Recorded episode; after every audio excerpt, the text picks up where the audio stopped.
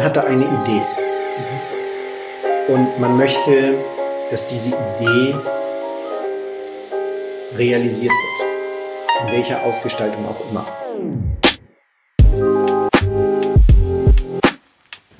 The Property, der Podcast für Immobilienentscheider.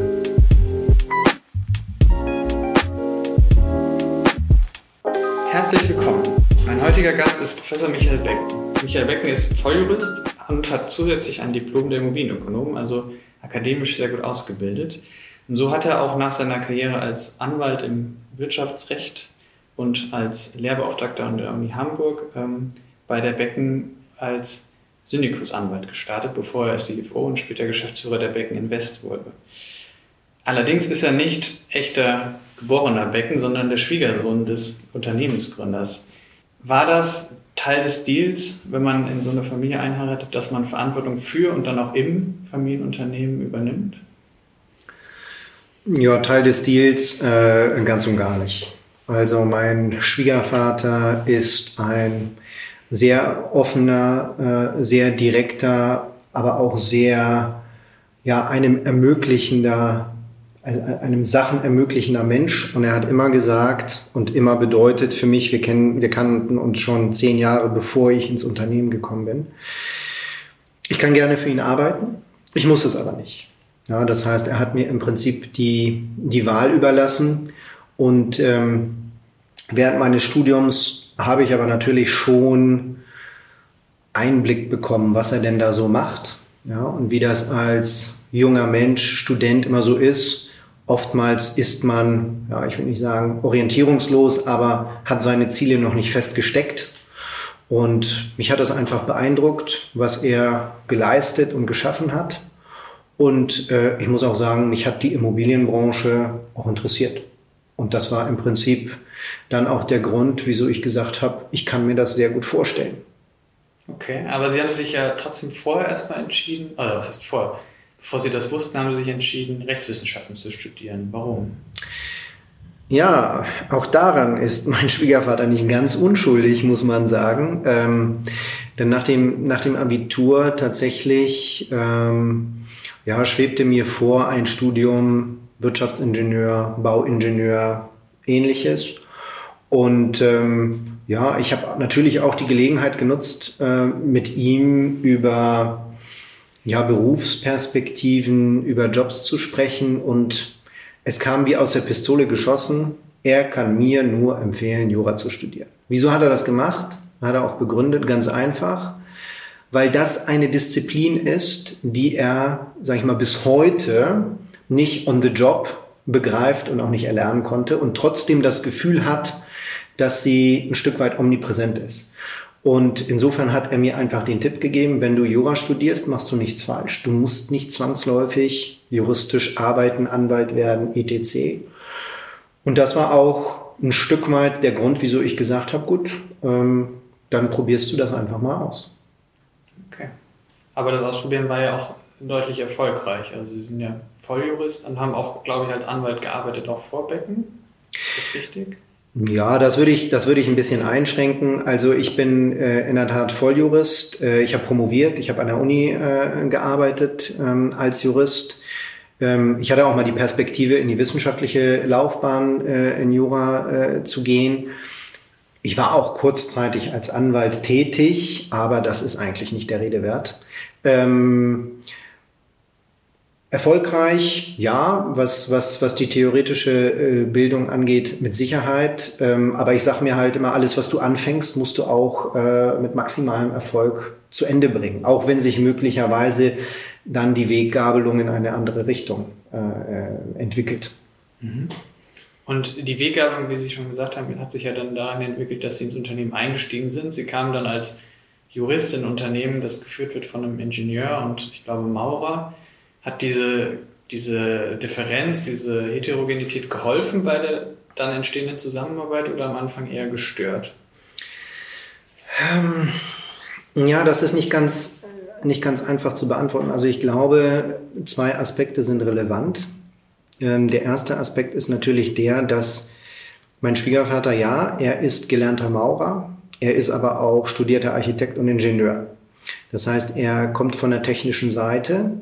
Man muss aber zudem sagen, dass ich würde mal behaupten, die letzten fünf bis acht Jahre, bis ich eingestiegen bin, überwiegend geprägt waren bei ihm von kaufmännischem Arbeiten, äh, von kaufmännischem Geschick, äh, klassisches Management. Natürlich hatte er die Jahre zuvor extrem äh, großen Vorteil, wenn es darum ging, seine aktiven Baustellen zu begleiten. Ähm, nach seinem Verkauf 2006 hat sich die Situation aber dramatisch geändert, weil ähm, er hat verkauft und ohne es zu wissen, brach die Finanzkrise ein halbes Jahr später über uns ein und da war erstmal nicht mit Bauen, drei Jahre lang. Und als das Geschäft dann wieder anzog, da ähm, war er tatsächlich doch mehr Manager, als dass er noch der aktive Ingenieur äh, war, der auf der, auf der Baustelle regelmäßig zu finden war. Und auf der anderen Seite kam dann halt so ein, ja, äh, super Akademiker um die Ecke, der wiederum überhaupt keine Ahnung von, von, von, von Praxis hatte. Und ähm, so, so haben wir uns irgendwie in der Mitte, in der Mitte getroffen. Und ähm, am Ende des Tages, eine Sache war, glaube ich, relevant für mich, dass er irgendwann gesagt hat, pass auf, du musst deinen Weg selber gehen. Ja, ich kann dir hier nichts hinterlassen. Ja, meine Fußstapfen, ja, du musst dir deine eigenen machen. Und ähm, das war mitunter, wir hatten eine gemeinsame Schnittstelle. Das war, glaube ich, das, das Management, das war das Business, ähm, das war eine gewisse oder erheblich, erhebliche und gewisse Vorarbeit, die er geleistet hat. Aber von dem Zeitpunkt an, glaube ich, brach für ihn eine relativ neue Zeit an, ähm, des Handelns und Agierens. Und für mich war es sowieso alles, alles Neuland. Mhm. Sie sind ja in einer eigentlich sehr spannenden Zeit eingestiegen. Wie Sie gesagt haben, zwei Jahre vor wurde das Großteil des Portfolios erfolgreich verkauft. Gleichzeitig waren schwierige Jahre für die Branche oder zumindest turbulente Jahre für die Branche. Sie sagten, kein Bau im Unternehmen. Was, was hat das Unternehmen dann zu dem Zeitpunkt ausgemacht? Ja, man muss, äh, man muss sagen, dass das natürlich für das Unternehmen diese Finanzkrise zeitgleich kam mit dieser Zäsur, die eine sehr große Veränderung mit sich gebracht hat. Also mein Schwiegervater hat ja nicht sein Unternehmen verkauft, er hat sein Immobilienportfolio verkauft. Ähm, so, und das heißt, alle Mitarbeiter, ähm, die ganzen Strukturen, die waren ja nach wie vor da. Und ähm, wir haben mit dem Verkauf auch eben einige Vereinbarungen äh, getroffen mit dem Erwerber, dass, dass wir eben weiter agieren. Trotzdem war das auch ein Momentum des, des Neubeginns, des Neuanfangs. Und so kann man sagen, dass dieser, ja, ich nenne ihn mal Einschlag damals in die Märkte, ja, eigentlich gar nicht so wirklich zur Unzeit kam. Denn ähm, man hat auf der einen Seite eine Zeit eine Phase sehr gut abschließen können davor. Und im Prinzip ist in die nächste Phase gestartet, wo der Markt in Anführungsstrichen ohnehin am Boden war. Das heißt, man ist in doppelter Hinsicht bei Null äh, gestartet. Und das ist auch ein Stück weit, wenn ich mir jetzt anschaue, wo wir heute stehen, insofern ganz spannend, ähm, weil ich ja ganz am Anfang eines neuen Marktzykluses begonnen habe und seitdem ähm, zumindest bis Corona oder bis äh, eben äh, zu den Ereignissen Anfang diesen Jahres, äh, den Ukraine-Krieg, ja, einen nahezu fortwährenden Marktaufschwung erlebt habe, was natürlich auch das Wachstum der Firma Becken und ähm, der ganzen äh, Entities, die drumherum entstanden sind, geprägt hat. Ja, man, ich war im Prinzip von Stunde Null gefühlt an dabei, auch wenn schon ja. 30 Jahre zuvor was äh, passiert ist. Verstanden. Sie haben vorhin schon angesprochen, dass äh, Ihr Schwiegervater sagte, Sie müssen sich Ihre eigenen Fußstapfen bauen. Sie haben dann vor einiger Zeit entschieden, dass Sie das, die Becken Invest aufbauen, also das Investment, insbesondere Fondsgeschäft. Wieso dieser Bereich? Ja, das, da muss ich leider auch etwas ausholen. Ähm, das ist natürlich so, wenn Ihnen eine solche oder wenn jemandem eine solche Möglichkeit gegeben wird, ähm, quasi ja, ich will nicht sagen, dass das Erbe eines solchen Projektentwicklers, Protagonisten anzutreten, sondern dass er sagt, Mensch, du kannst hier an meiner Seite weitermachen. Das hört sich im ersten Moment unfassbar gut an. Ja. Ähm, wenn sie dann ankommen, dann stellt man relativ schnell fest, ja, das ist äh, dann doch irgendwie nicht ganz einfach. Und das fängt mit dem ich will nicht sagen Konflikt, aber den unterschiedlichen Blickwinkeln von einfach unterschiedlichen Generationen auf die Welt äh, äh ab. Mhm. Ähm, das hat aber auch mitunter äh, mit, mit Berufserfahrung zu tun. Und wenn Sie dann an der Seite eines so erfolgreichen Projektentwicklers starten, ich kann Ihnen sagen, es ist unfassbar schwer bis unmöglich, ihm auch nur in, im Ansatz ähm, das Wasser zu reichen oder reichen zu wollen. Ja? Mm. Und das ist natürlich auch nicht nur bezogen auf diese Person, sondern auch auf die Unternehmung. Also ähm, es ist ja nicht so, dass das auf einen gewartet wird. Ja? Ähm, ich habe gelernt in, in diesen Anfangsjahren, ähm, dass man sich Respekt und Anerkennung, die muss man sich erarbeiten, die muss man sich verdienen. Ähm, das erfolgt durch Leistung, ähm, diese Leistung muss nicht immer Erfolg heißen. Diese Leistung kann auch in Misserfolg äh, enden.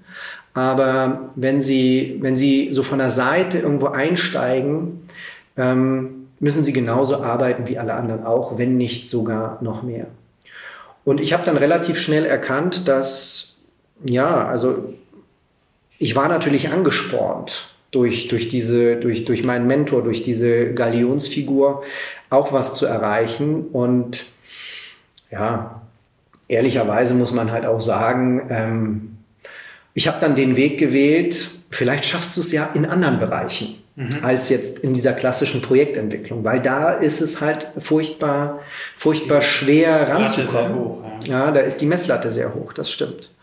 Auf der anderen Seite habe ich mich mit diesen Ambitionen sehr, sehr wohl gefühlt, weil das nun parallel auch bedeutete, dass in dem Moment, wo jemand mal den Anstoß gibt für, ich sage jetzt mal, die Erweiterung der Wertschöpfungskette, das heißt, dass das Unternehmen versucht zu verbreitern, ähm, dass natürlich gerade so einem volatilen Projektentwicklungsgeschäft auf lange Sicht zugutekommen kann. Und da war mein erster Gedanke in Richtung Asset Management, mhm. weshalb ich mich die ersten Jahre, so 2012 bis 15, mit dem Aufbau eines Inhouse Asset Management äh, befasst habe, weil wir bis dato hatten wir eine sehr funktionierende ja, wie man altdeutsch sagt, Hausverwaltung, Property Manager, aber das, das war ja kein Asset Management. Das haben wir dann ähm, ganz gut implementieren können. Wir haben ein relativ äh, großes Portfolio mit fremdem Geld erworben und das war so ein erster Schritt. Darüber hinaus, äh, Sie hatten es ja eingangs gesagt, habe ich mich immer von Anfang an mit dem Thema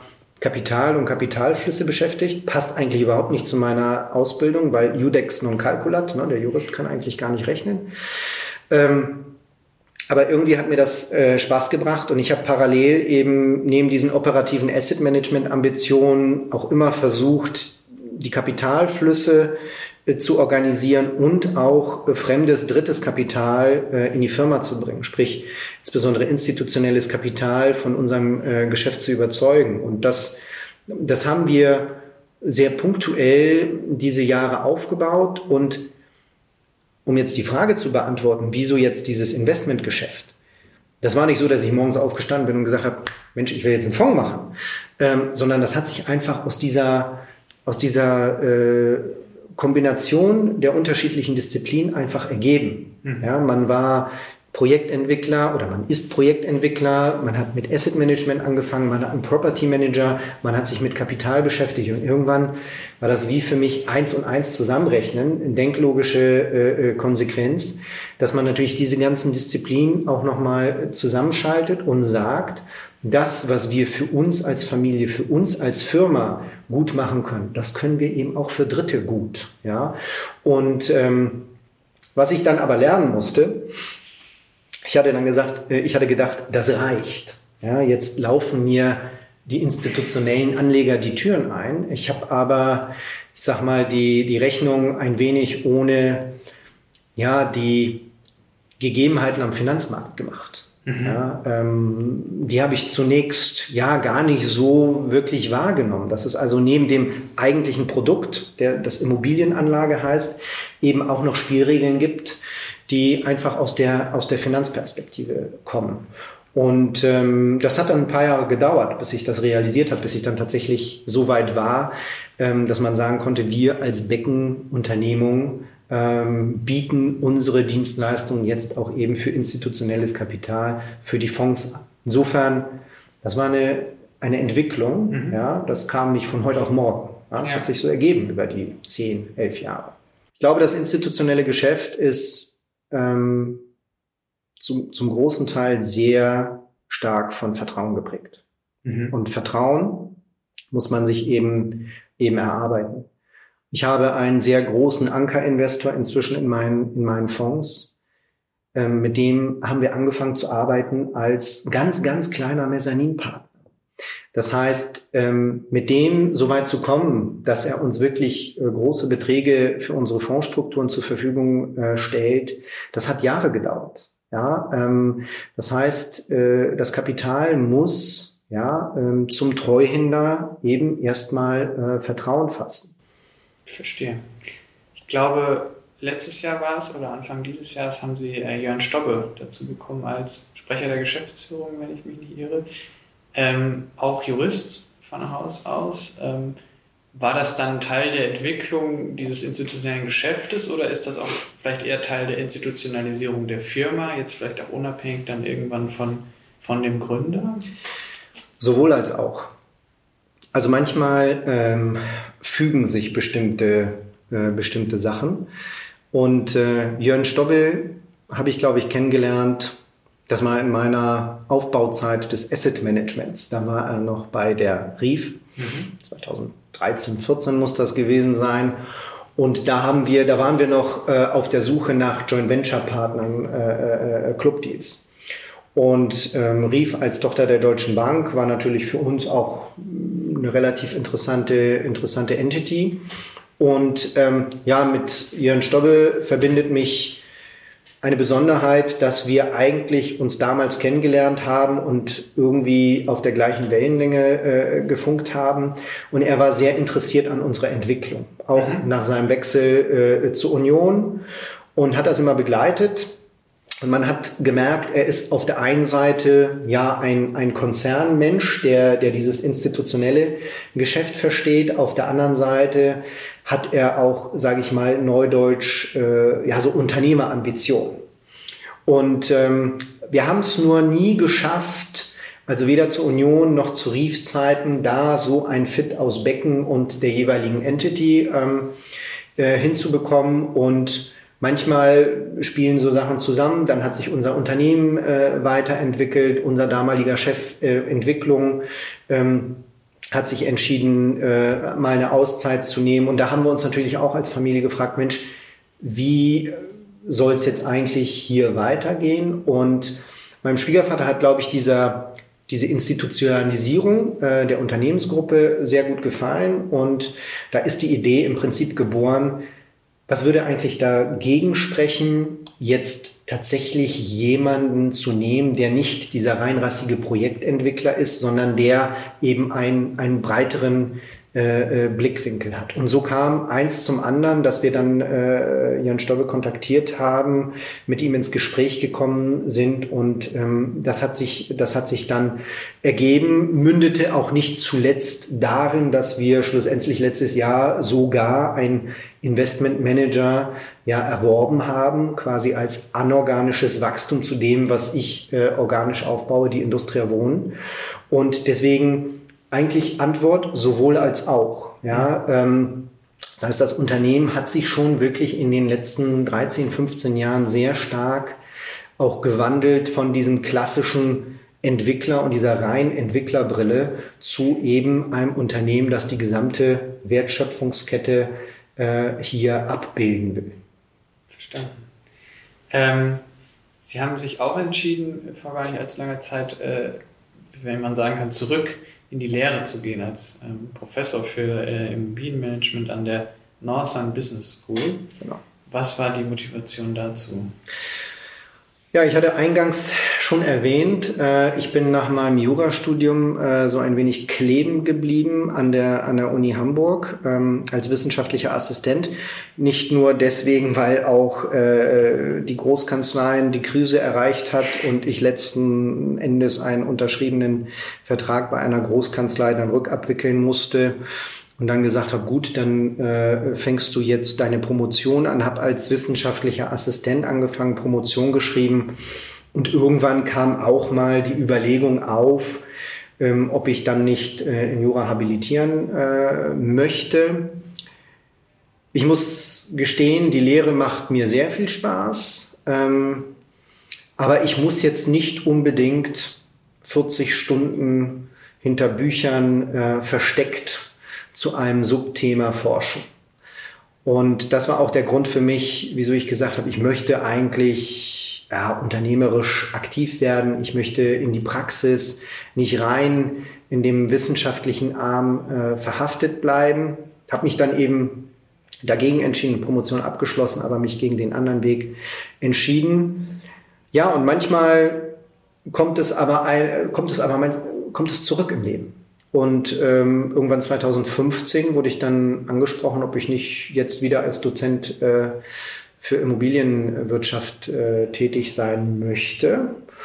Und ja, da habe ich mich an meine Zeit als, als lehrbeauftragter Assistent zurückerinnert und sagte, auf jeden Fall. Ja, denn also, ich glaube, dieser Transfer zwischen Wissenschaft und Praxis ist, ist enorm wichtig und auch die Brücke zwischen den Generationen ist enorm wichtig. Und das hat mich eigentlich motiviert, ähm, das zu machen. Und aus dem ist ein Stück weit mehr geworden. Ja, das mhm. ist eine sehr junge Hochschule in Hamburg, ähm, die diesen, die diesen Arm aufgebaut hat. Und äh, ja, daraus ergab sich, dass ein ganzer Lehrstuhl geschaffen wurde, ähm, wo man mir dann angeboten hat, sich zu bewerben, was ich dann getan habe. Wir haben inzwischen ein Masterprogramm aufgelegt und ich bin an der Stelle sag ich mal, stark in der Lehre engagiert. Ähm, ja, und äh, im Forschungsbereich mache ich das Notwendigste, um es mal diplomatisch Aber ganz auslassen darf man das nicht als Professor. Nein, nein okay. das geht nicht. Sehr gut.